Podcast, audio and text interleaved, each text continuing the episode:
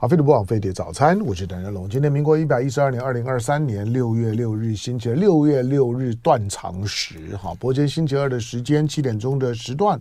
我们除了照表操课，哈，就每个月的通常，通常第一个星期二呢，就会是表定的科学人单元。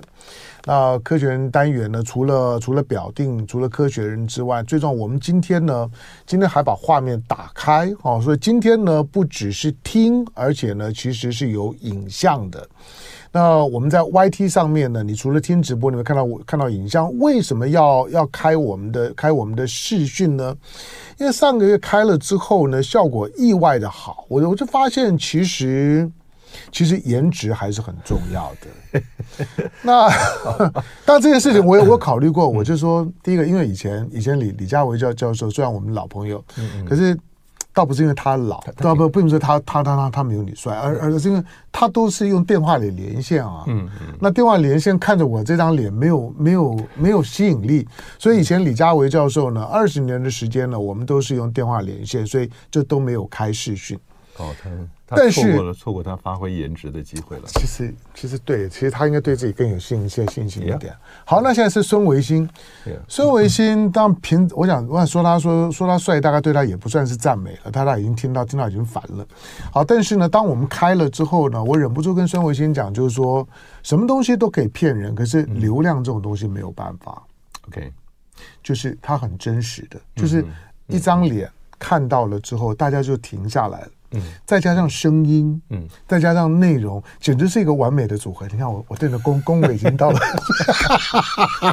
很感谢。所以今天真的认要认真的想几个好的笑话讲给大家听。对对对，好，好了，今天呢，今天呢，科学人杂志的单元，二零二三年的六月号的科学人的杂志，那封面先给大家看一下，这封封面很可爱啊，这绿绿色的封面，这个呢，看得懂的跟看看不懂的人，就是世代差异了。哦呀，对对，好，待会儿呢，请孙维新的教授呢解释一下，来。在我们现场的介绍来宾啊，台大呢物理系的，也是也物理系，同时也是天文所的教授，也是呢《科学人》杂志的总编辑的孙伟新孙教授，欢迎。哎，欢迎欢迎我们的肖龙兄好，各位呃听众朋友跟观众朋友大家好。好，那德生呃，我刚刚讲就是你你可以你可以用听的，你也会觉得很很舒服，内容你也可以用看的，你也会觉得很舒服。同时在知识圈子里面啊，同时具备这个条件的。我觉得好吧，李佳伟也算好了，就就就这两个，好吧。来，我们今天呢，今天的科学杂志，我们我们从封面故事开始。这个封面故事，因为你从它的标题当中呢看不太出来，但标题当中他说“速感速感天王”，看。呃，数数感天天生看一眼有几只？你可以呢，就是这张照照片这个封面，你直直觉的，你看过去之后，你给自己一个数字，你告诉我呢，这上面有有有几只？我看了，我这样看一眼之后，我觉得大概二十三。答案是，你知道了吗？是多少？三十一啊，三十一啊。那那我的误 我误我误差还蛮大，还好还有百分之三十的误差啊。为为什么讲数感天生呢？是因为。那人天生下来对小数量的数量就会有灵感，就会你看了以后，你会大致知道它是多少。我们举几个有趣的例子，就是 estimate，对不对？嗯，一，yeah，一个是估计，嗯，另外一个是本身的认识，嗯，那你说这个认识到底是？天生的还是后天的？后天是数学的训练。嗯，但如果生下来一个七个月大的小 baby，香龙兄他没有受过数学的训练，对，他连站都站不起来，他躺在那个小床上头。但是呢，医生呃科学家在他前面摆一个小舞台，嗯，帘幕拉起来的小舞台，然后这边拿出一个 Mickey Mouse，一个米老鼠，跟他晃一晃，摆到舞台后面去，再拿个 Mickey Mouse 晃一晃，摆到舞台后面去，嗯，然后这时候把帘幕拉开。看到了两个 Mickey Mouse 在那个地方，噔噔，小孩好高兴，会笑。嗯，但如果你再做一次实验呢？两个摆进去了以后，偷偷拿掉一个，帘幕一搭拉开，只剩一个了。嗯，小孩那个眼睛会充满了愤怒跟怀疑。嗯，七个月大的 baby 会盯着看，他怎么知道数字一加一是等于？少了一个，为什么少了一个？类似的实验的另外一个实验是什么？就是。你到一个盒子里头去，小 baby 在这个地方爬会爬过去的，嗯、但是你在里面摆进去三个东西，然后你拿出来两个，嗯，他会过去摸那一个，他三宝就知道三减掉二还有一个在里头，嗯，所以他对数学的基本概念是这个样子。但这个能力说老实话，除了数学之外，我们总要帮物理说点话嘛，对不对？嗯、小孩子小 baby 也会有物理的能力。如果你在桌上摆一个网球，让小 baby 看着往桌边滚过去，然后经过了桌边，崩掉地下去了，小孩看着觉得很自然，会高兴。嗯，但如果你在隐藏一根线，让那个球滚出了桌边之外，不会往下掉，嗯，悬吊在空中，小孩会生气。嗯，他以一个小 baby，他竟然知道 gravitational force 重力他知道物理的基本概念，所以。这边虽然讲的是数学，我们会认为说小 baby 天生下来在每一个我们人生体验层次上，他都会有一些天生的能力。不过，这只是几个月的小 baby 哦，他一旦超过了一岁多以后，你再去做这个实验，他不会生气了。第一个，有可能他觉得无聊；第二个，他知道大人会骗他。嗯，对啊。好哦，OK，这个这个实验是有有有意思。好吧，那那这种呢，天生的数感，我以前我我以前看过一个，嗯，看过一个。一个一个报道，嗯，他就说人天生的，我们为为什么事不过三，很多事情都都都以三为界，嗯嗯，就是我们人在很直觉的看到一堆东西的时候，一二三对我们来讲呢，要做出数字判断反应的，几乎没有任何的时间的差别。就三，我知道看一个三，二就是二，一就是一，小孩子也一样，嗯，可是三以上，嗯，就就开始出现一点障碍。嗯，就三一二三没有差别，但是三以上你就发现，我就开始数一下了。嗯嗯，但是三以前不用数，很直觉就告诉你三。嗯，那这个表示呢，有一些的天生的数感呢，在我们的脑子里面是遗传下来的。好，那这种的天生的数感跟你的封面是什么关系？哎呀，先停一下，我们往后退一步。为什么？因为我一直很佩服香龙兄，他有办法。把数学、把科学的基础概念跟中华文化连到一起。对，我这样讲说，对，是是是不，我们很多事情都是三啊，三三是一个很重要的数字啊。无三不成理，或者是说事不过三。对，但你可以看到三三人成虎，或者三人行必有我师焉。没有错，三为什么是我们的生活经验当中一个很特别的数字的临界点？就觉得到了三之后呢，四就不一样了。嗯，它其实很特别，它其实是在我们的我们的基因里面啊。Yeah，我觉得你你这个观察很好，就自古的老祖宗就已经把三当做是一个我们直觉上数量的上限，嗯，直觉数感的上限啊。那这个就就真的很有意思了。那您说这个呢？主要 我想大家熟悉怪奇事务所嘛，而且事务所那个物。是物体的物，嗯，不是植物的物，不是那个工作的 job 啊？嗯、怪奇事务所的是几个年轻人凑在一块儿呢，想办法发展的出一些有趣的、可爱的小东西。这个叫所长，嗯，每次想所长，我也当过天文所所长，可是我就不是没长这么可爱啊。这、嗯、看起来又像青蛙，又像蜥蜴，又有点像恐龙的东西，说老实话，不知道是什么东西。Well, that's the purpose，它本来就不让你知道是什么东西，但是从外面掉到地球上面来的。嗯，但是呢，通过了。这一所长跟一些其他的 characters 所画出来的漫画，那这几个人三个人的团队呢，设法把社会上一些有趣的冷知识，嗯，透过好玩的方式跟大家分享。到后，它是以 Facebook 为开始的会计事务所，嗯、但是 Facebook 上自己发展出一个类似像一个网页的东西啊，嗯、不断的给你新鲜有趣的漫画，在年轻人之间呢受到很大的欢迎。这是为什么呢？当我第一次看到我们年轻编辑部，嗯、因为我们讲过了，树感天生的希望让大家、嗯、as usual，我们希望观众跟封面是有互动的嘛。嗯、那结果呢？国外来的画面，你看一下，这是国外来的画面。嗯，这这就是。呃，Scientific American 谈到数感天生这一期所用的图像，我们看的也不错。那你知道我们这种很直接的科学工作者的 mind mindset 就说呢，那好，那我们自己真的找一个玻璃罐子来，嗯，观众会知道那个玻璃罐子的瓶口的大小、瓶身的大小，大家估计得到。然后我们在里面很规律的放进去五颜六色的粒子，因为国外这张图你不知道里面有几个，对，那你自己做一个类似的图呢，你很清楚知道有几个。那不只是这个。你其实可以把什么？哎，我们这期里面讲蔡以荣先生属鹰、嗯、老鹰的图片摆在这个地方，嗯、然后能，把其他很多斑点的东西摆在这个地方，河图洛书 whatever，你在上面就有好几个在封面上面跟观众可以互动。为什么要好几个？哎，你买刮刮乐不都要刮好几次吗？总是会有对的时候嘛。当时想的时候，如果观众在在封面上面，他认为数是多少，他自己估计从一个面，他估计整体的呃这些彩色粒子的数量啊，然后。跟科学杂志回复了以后，我们看看大家得了什么奖之类的。哎，可是年轻人想法不一样，他们竟然跟会计事务所合作，把所长拿过来当做是大家看到数量的一个估计。我们一开始看到这个，觉得哎奇怪，什么时候科学人杂志变成科学儿童杂志？嗯、后来发觉年轻人喜欢漫漫画感很强。呀，因为我知道我女儿看到这个画，看到这个封面，我觉得当时我还觉得很错愕。嗯、我女儿看到这封面就说：“爹地，你们要给编辑部加薪了。”嗯，因为他们能够有这么创意的想法，跟会计事务所合作呢，让年轻人一眼看到就能够吸引眼球，增加黏着度的，我觉得这很不错啊。所以说老实话，这几个月的科学人总编辑的生涯，对我来讲也是一个学习跟成长的历程。嗯，这些都是我们的年年纪当中不太有概念的。好，不过你讲的这个天生数感啊，两两个问题，一个就是说，既然人都有这种天生的天生数感，嗯，而且差不多，换句话说呢。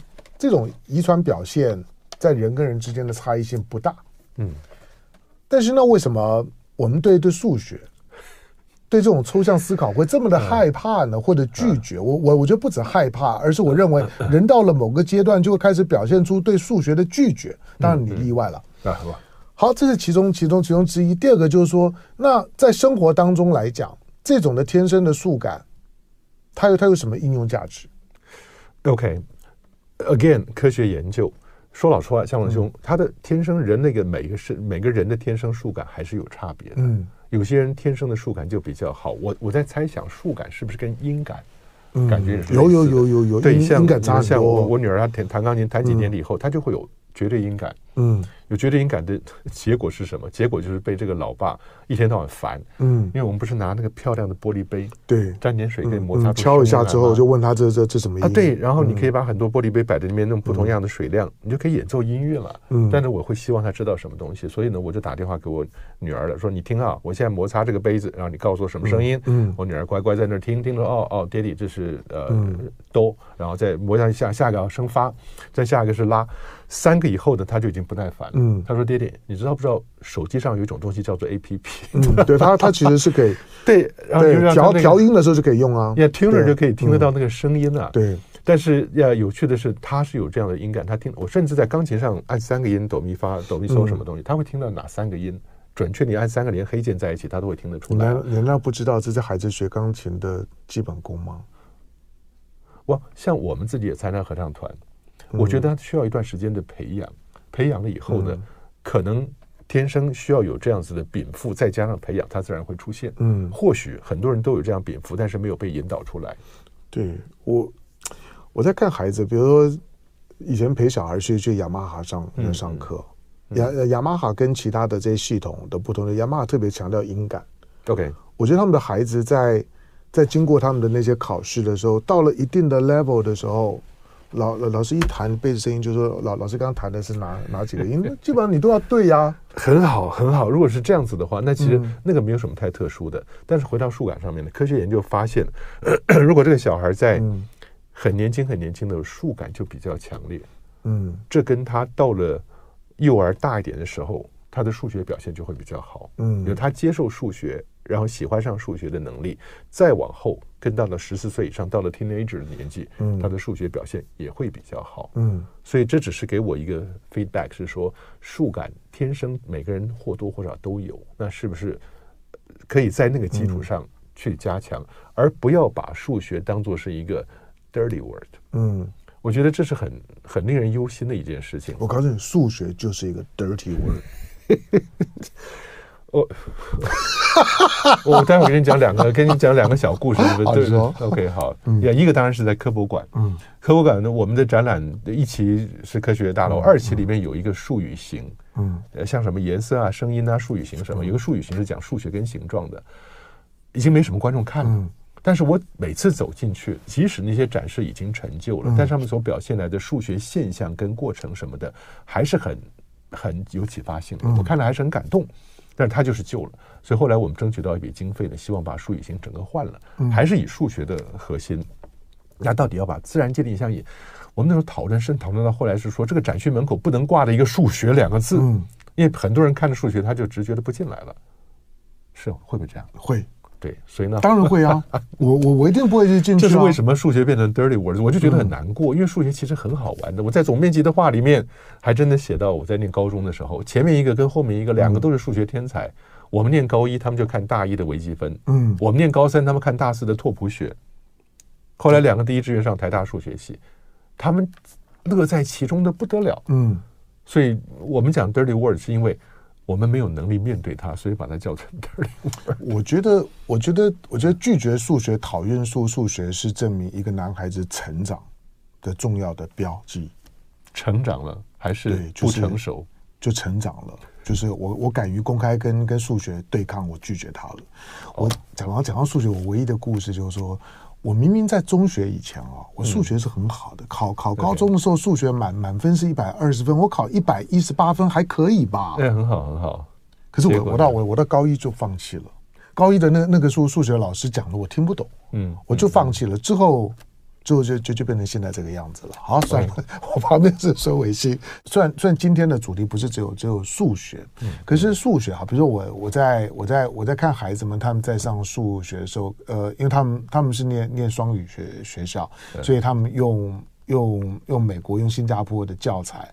那我发现他们一开始呢就在教教他们 estimate，嗯，没有没有没有标标准答案，但是他就告诉你就是说你要你要如何如何训练自自己，而且敢于去。去 estimate，嗯嗯，那显然这种呢很直观的感觉，到最后测试了之后呢，人跟人之间对于一个大致上面的一个数字的推估，嗯，大部分人他也会找出一个中位数，嗯，就是说其实推估不会差太多，对对吧？对，well，看看什么状况，会有人特别厉害吗？因为我们我在我在看那个自闭症的书的时候，他反映有一些的自闭症他在 estimate 上面超强，对对，那些是。特定的例子，嗯，但是我们所常常看到的，譬如说，我以前在 NASA 工作，嗯，碰到一些非常厉害的大科学家，他们的数学能力很强，嗯，但是我觉得这都是后天培养出来的。但是刚刚向老师也讲到了，对数学来讲，就抗拒或者是放弃，嗯，我真的觉得跟老师很有关系。我们上大一的时候，我们大一微积分呢，在台大物理系，嗯，是数学系的黄武雄老师教的，嗯，他是做新数学的嘛。那逢年过碰到过年的时候，我们几个同学去给他拜年，嗯。他想说，既然来拜年，老师跟学生都是搞数学的，我们就玩数学游戏。嗯、所以你知道拜年怎么会这么痛苦啊？嗯，玩梭哈，大家知道梭哈就是每人发五张牌，一张扣着，四张翻着的嘛。嗯，但是你不知道下一个牌你会拿到什么。可是他的做法是这样：从十、十一、十二、十三 S，嗯，你有五种五个数字，每个数字有四种花色，对，二十张。嗯，那每个人发了五张，对不对？这个游戏就是四个人玩。嗯。所以你是前面的九九以前是不要的，嗯，所以十、十一、十二、十三到 K 之后是 S，嗯，那每个人都发完了，所以每个人手上都拿着四张摊开的跟一张扣的，嗯，你就可以开始真的玩几率的游戏了。没没错，就是几率问题啊。Yeah，当然几率之余还可以装出一个 poker face 来吓人 bluff，然后看怎么样。所以你会知道数学在生活上有很多有趣层面的应用，嗯。那这是好玩的，但是黄武雄老师给我们教数学也很有趣啊。嗯，他的微积分到最后期末考的时候是没有限时间的。嗯，物理系跟化学系都在他底下教了。那天整天从早上九点钟，我我记得我交卷是晚上九点钟。嗯，中间上中午十二点的化学系的同学竟然还带着吉他来，吃完饭在外头弹吉他唱歌。我说黄连树下弹吉他。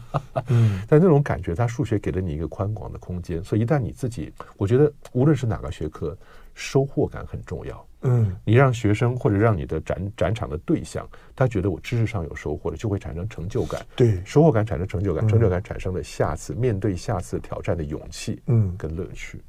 因为因为知识的追求啊，有的特别是些抽象的知识，如果你没有成就感，就没有办法找到趣味。嗯，那所有的学习如果没有没有趣味啊，他就慢慢的，尤其是在缺乏应用层面的时候呢，其实慢慢的那个感觉就。就淡了。嗯，我觉得，我觉得数数数学，我我刚算是有点开玩笑讲，可是数学在我们的学习经验里面，它确实很特别，它成为成为某某些人成长当中的印记。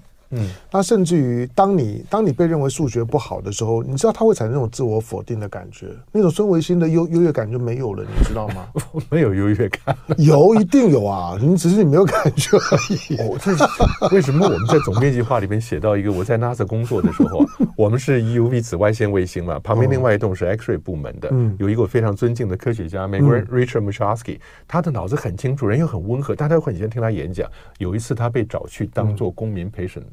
Jury jury duty。美国的话，once in a while 就被抽去了。通常像这样子有知识的人是不太会被选上的，因为两边的律师都需要筛选一遍。嗯，他们觉得不合适的就淘汰掉了，不会真的上去陪审的。尤其是这种硕博士，然后是学科学的人，为什么？因为那些人不好骗。嗯，所以律师会筛掉，结果他那次没有被筛。嗯，就坐在陪审团员上，听到了第一个控方说了，他家的那个后院呢是被后面比较高处的另外一个在盖房子的公司水管破了，流下来，他那个水管多粗，然后每秒钟出来多少水，瞬间就把我客户后头的这个后院灌成了一个奥林匹克标准池。那 Richard Mosharsky 他的数学能力很强，马上算了截面积单位时间的流量，就出来每秒钟你会有多少水，然后算了奥林匹克的那个。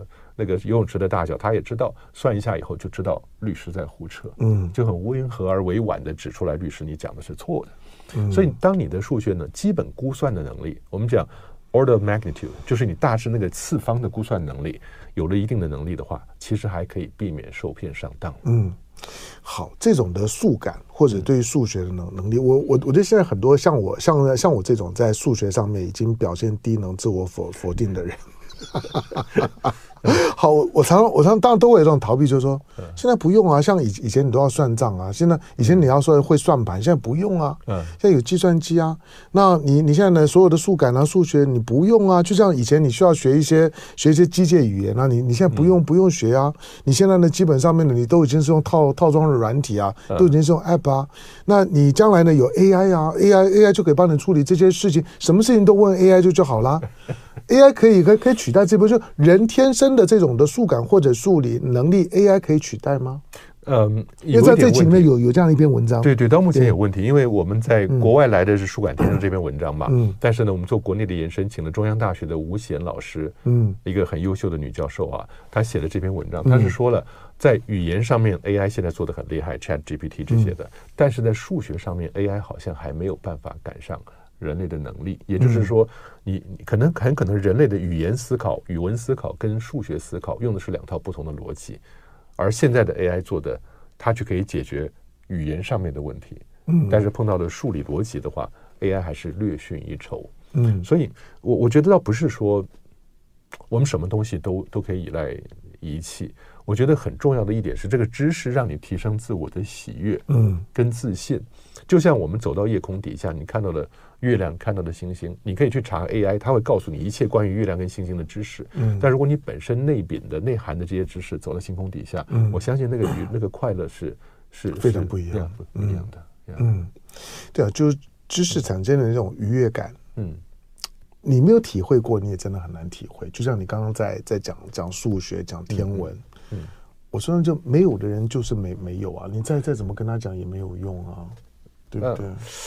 我我真的觉得每个人都可以有，这是为什么总编辑的话上面写说，哎，有一句话，伽利略当年讲的，嗯，自然之书以数学写成，嗯，在伽利略的眼里，大自然其实都是数学，没有错。然后下面的副标我用的是什么？我们天生都是数学家，嗯，所以不用害怕。我不觉得你这句话有安安慰到任何人，因为你数学很好 啊，好好。但不管不管怎么讲啊，就是这这这这这几个科学人杂志呢，他在跟你谈数学的时候呢，并不是要去吓你，而而是告诉你，就是说，其其实人都有天生的数感，那数感到了某个阶段的时候。他有时候变成这种挫折感，就你会发现好像慢慢的开始有差距了。嗯，对我我周围就确实有一些的有一些天才型的人物，你一看就知道那个那个真的非常不一样。嗯，那那人家比你聪明，或者在在在某些领域里面来讲呢，他就就是比你更直觉的要开窍。那个也没有什么好的，我觉得天生我我才必有所用了。每个人都能够找到自自己最最重要。那科学人杂志呢？上回我跟孙维新有聊过，就是说我一直跟孩子讲，或者跟我的观众朋友们讲，就是我觉得科学人的。阅读或者其他的阅读都一样，我觉得你一定要让自己保持某一些不需要问我为什么要嗯。的阅读，就读科学人杂志，就是你在你在讲的那种的知识追求的快乐跟趣味，会在你翻完一本科学人杂志，你总会找到一些东西，会让你觉得哎，你好像变变聪明了，你好像懂了些些什么，你好像对一些你过去没有想过或者。认知错误的事情，在翻了一本科学人杂志之后，你一定会有一些的启发。这个是我的经验，嗯、好吧？除了除了这这些数数之外，因为这这些数的东西呢还蛮多的，嗯、还特别访问了这个蔡以荣。嗯、蔡以荣是在垦丁帮我们数老鹰的。嗯，对，垦丁国家公园的技师，嗯、他现在已经退休了，但还是一个非常成功的数鹰人呢。过去啊，等了二十年，他每年到了秋天，嗯。我们常常讲的是国庆鸟，虽然时间不是 not exactly 在国庆日那一天了，但是两种，一个是我们以前叫灰面鹫，其实叫灰面狂鹰，嗯，狂也就是疯狂的狂底下一个鸟嘛，灰面狂鹰。那另外一个是赤腹鹰，其实赤腹鹰的数量比灰面狂鹰来的还要多一些。赤腹鹰也很可爱，体型比较小，然后肚子上面有点深红、深黄、深黄的东西啊。那那个那个灰面狂鹰呢是稍微大一点的，但是蔡以荣先生他就在。每年到了这个时候，他就会每天九月、十月的时候，每天一大早四点、五点钟就出发了。嗯，在他们的 maybe 凌霄亭什么地方呢，开始去数鹰。嗯，但一开始他也很挫折，因为老鹰起来的时候，天一一亮，暖和以后，老鹰开始起来，起来以后它是会盘旋的。他们叫起鹰。对，他在那边盘旋，盘旋就很难算。嗯，所以他到最后盘旋的时候，他只是观察，他不算。等到老鹰人都到的差不多了。嗯。啊！呼啸一声，说说的好吧？呼啸一声，大家朝一个方向发展了以后，嗯，他以那个地方作为开始，他的望远镜呢移向这一群移动的群体的最前方，直到没有为止，嗯、从那个往回来算。嗯，那你说，怎么样？它的数量怎么样能控制得好？数量少的时候，它一直怎么样开始算？一直它可以算一直一直算都行，但数量多得到几千只了以后，它就会开始怎么样？两只或者是五只或者十只做计数。嗯。嗯像银行数钞一样，你不是有时候没有错，没有说五张五张五张五张这样算，所以他会发觉，当你你练习过了以后，你以二为基数，然后数量又多了，你可以从二转成五。嗯，那你转的时候不是说二四六八十太辛苦了，还是一二三四五。嗯，所以等于是你把数的那个量变小了，数字本身的困扰变小了以后，你用二或者五或者十，它有时候最多到五十的基数。不过再多的话，他就可能画天上就是很多很多画一个小圈圈，它这个小方块里头呢，先算好大致是多少，然后整个鹰占了多少方块大小，直接去乘就好了。所以它有一些基本的数学技巧去数鹰估计。你当然会说它不会完全准确，谁也做不了完全准确，但它每一年给一个量以后呢，它对整个候鸟迁徙的生态。有很大的帮助，嗯，了解它的生态，嗯，好了，我唯一的，因为因为数数数鸟这件事情困难度高很多，这这不是在一个野生动物保护区里面数老虎啊，数狮狮子，这个可能还比较容易一点，因为因为量体不会太大，可是数鸟这件事情那难度高了，所以以前因为因为我见过它，嗯，其实我我想问他说。有没有人去验验验证你的那准 准确度啊？就是你讲多少就多少吗？但是好像也没有人去质疑过，说你蔡以荣你根本算的错了，跟实际上面的数字差多少？就像我刚刚我我看一眼，我觉得大概有二二二二十几只，可是呢，当当当孙维新告诉我说错有三十一只的时候，我告诉我听到的我还是很挫折啊。我还是很挫折，完全。好吧，我我我并没有觉得我我我猜到了二十几，我我对你不起，为什么？因为原来第一版的，嗯，这个画面第一版我拿到的时候，第一个我觉得。太像儿童科学杂志了，嗯，但后来理解了年轻人对于怪奇事务所的喜爱，我就 take it back。但是第二个问题是什么？我说太少了，对，第一期上面只有十六只，哦，第一个版本只有十六只，嗯，我说太少了，嗯，一眼被人家看透的，它其实就缺乏神秘了，嗯，所以我的意思是说，调整也复杂一点的吧。没有想到给香龙兄带来更大的挫折。对，就是说，其实这这表示那种的数感啊，其实其实还是有差异的。好了，我已经不错了。对对对，我在最最最最少还猜到了二十几。不过刚刚讲就是说这种的数感，嗯，在在推估在生活当中呢，其实无所不在。有的时候你看一个人过来，你看着哎，这个人身身身高大概是多少？嗯，呃，他其实，在生活当中来讲，你的 estimate 的能力啊。对于你的生活的品质，甚至遇到遇到风险的时候呢，推断风险的能力差距很大。嗯、我不知道大家，你可能不会不会有那种感觉，就是你开车的时候，你跟前车的距离是多少？嗯。那个呢，是你在开车的每一秒当中，零点一秒都在不断的在调整的。如果你你不具备这种能力的时候，车车祸就很多了。有人具备这个能力，但是始终跟车跟太近。对，就是那那个是另外一回事。我想他知道很近。嗯，像香龙先生提到，我们我在美国开车的时候，他有一个口诀，嗯，也就是你看前面那个车，嗯，通过了路边的一棵树，嗯，之后那一刹那，你开始。讲两个字，嗯，one thousand and one，one thousand and two。嗯，如果你在你数完 one thousand and two 之前，你就超越了那棵树，嗯，那你你太近了。OK，好，它是这样数一千零一跟一千零二的，嗯、我不知道我们在台湾有没有这样子的？没有，台湾好像没有人在教我们这这这件这件事情，但是大家都会想说，没关系，以后都都都自动驾驶了，我还我管这些干嘛呢？中央你现在跟车的系统，你就算没有完全自动驾驶，比如说我我我开的车，它有跟车的系统，那设定好了之后，它就跟前车这自动保持距离啊，嗯嗯嗯，那。就是这种的距距离感慢慢在消失，人人会变笨。好，来，但是呢，我们接接下去呢，看谈一下呢生物学的问问问题。好了，第一个就就就是里面这这个这这次的科学人杂志里面，除了它的主题之外，其实我更常看的是后面的这这这一部分，就是很多的很多的评论，很多的专栏，还有很多的科学新闻。还有很多的科学人的一些的比较短篇的文文章，这些其实第一个比较不花你时间，而且看完大概你都会得到一些概念性的收收获。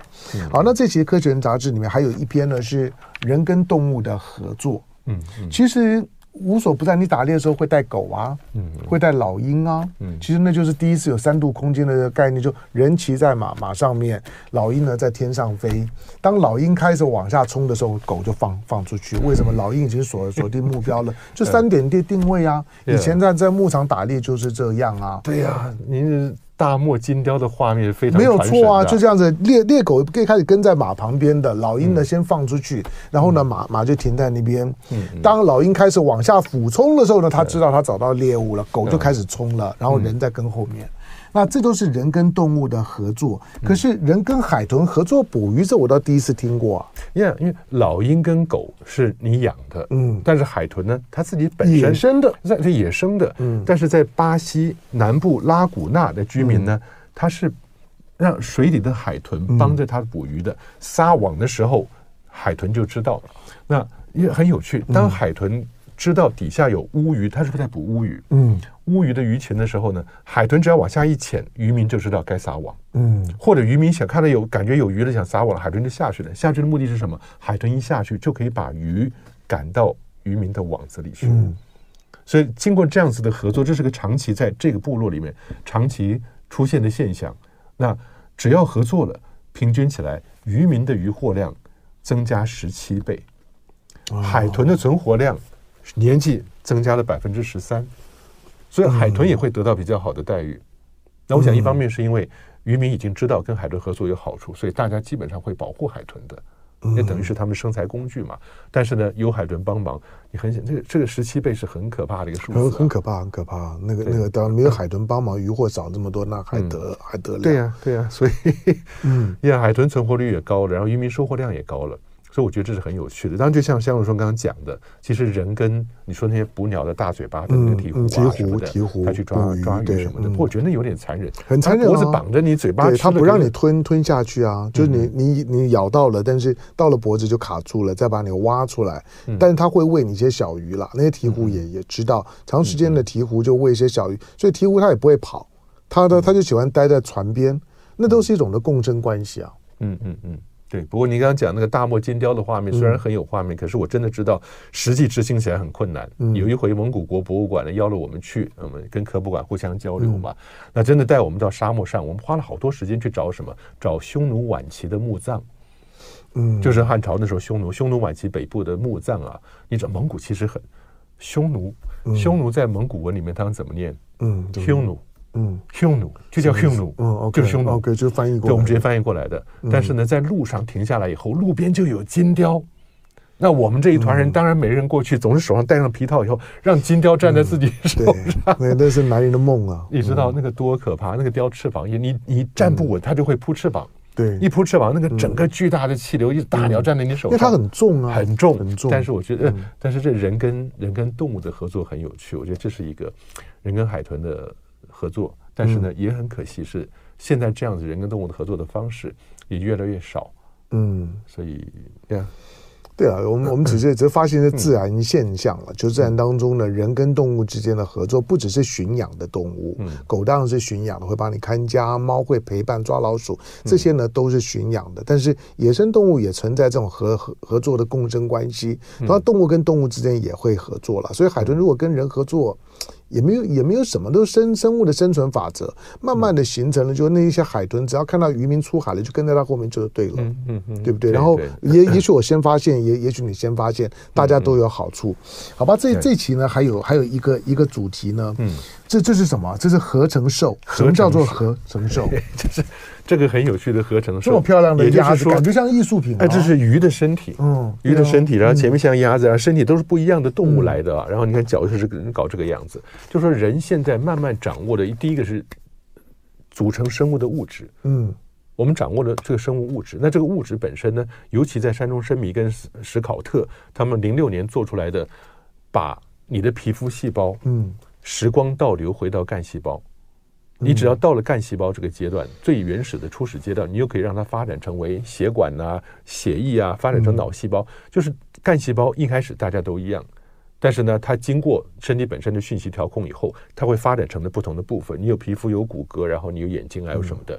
但是呢，好玩的就是说，当人类开始发现我们能掌握生物物质了，那如果提供给它足够有趣的讯号，它是不是结构跟功能？都能够接受我们的调整，也就是说，我们今天不要装一只，嗯，那然后你用这种生物物质，然后给它足够的发展，让它发展出一个比一只还来的厉害的东西，那你觉得那个时候到底要怎么样说？这个人是一个真的自然人呢，还是慢慢变成了机器跟自然之间的？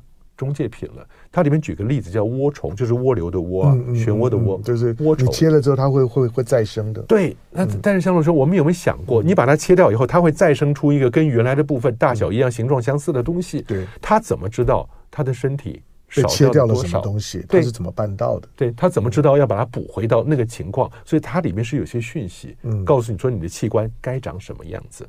那人类现在慢慢掌握了第一个生物物质，第二个提供讯息的方式，嗯。所以你是不是可以未来？我们只是想说，我们胸腔里面五脏六腑，你要去不看肝胆肠胃科或者看胸腔科，它太复杂了。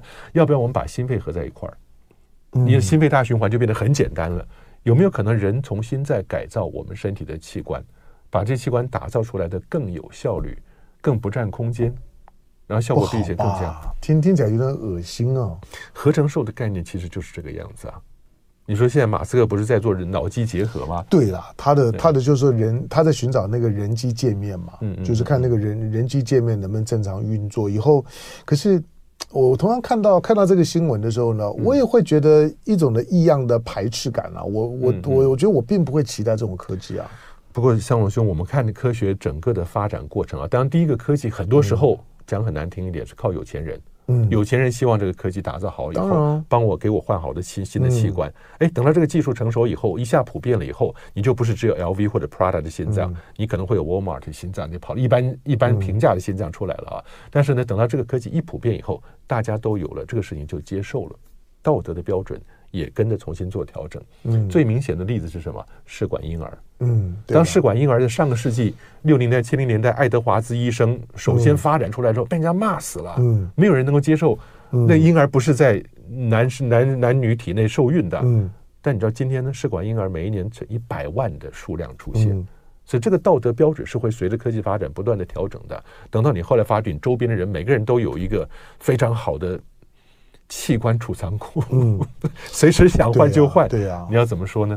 对，当然现在现在反正新生儿父母亲的要承受的第一个压力就是你的孩子的干细胞，嗯，脐带血要不要要要不要存？对对对对对，存你总要花笔钱。然后，然后呢？然后存存多久？存二十年。二十年之后，如果你还要继继续存，那你就得要再花钱。嗯，好，那这是钱的问题。但是你那个时候的挣扎就是说，对干细胞、对脐带血未来的想象呢，就就就是呃，必要说，不管你你是血癌啊等等啊，就是血液的再再生，更更具体的就是刚刚孙维新提到的，将来。如果你遇到各种状况之后，不管是你的五脏六腑、你的整的手脚，如果遭遇到了一些不明的因素，你失去了，要再生的时候，这些干细胞、这些脐带血能不能够达成这种的复制、精准复制，它还是你的。嗯，有没有这样的可能？对，它还是你的。所以你刚刚讲的就是，在过去，不管是试管婴儿，我我我我觉得我还我还不会太排斥，就是说，它终究它只是生命的育成遭遇到困难的时候，寻找了另外的一种的方式，而且受孕了之后，还是再回到呢子宫里面去着床。嗯，可是我们现在在讲的复制就不是啊，就是最后拼凑出来一个科学怪人，就很恐怖啊。看时间嘛，时间会给我们答案。对啊，虽然虽然孙维新比我比我比我比我聪明，可是最少是一个很很自然、很正常的人。那个那个感觉还是非常不一样的。更聪明的，但但是就不是那个很真实的、那个 pure 的、那种 original 的、natural 的那样子一个人的时候，那个感觉还是非常不同。但是我觉得那样的人早晚是要来的。好，这个呢是我们要面对的，所以读科科学人的时候呢，可以启发呢自己呢对未来的的思考。好，这期的科学人杂志的封面呢，再再给大家看一下怪奇事务所的所所长们的合体照。嗯，那那些合体照里面呢，再告诉你，就是说这些的所长们在一起，你可以先概略一下，估一下它有多少只，你就知道这一期的科学人杂志的封面故事在讲些什么。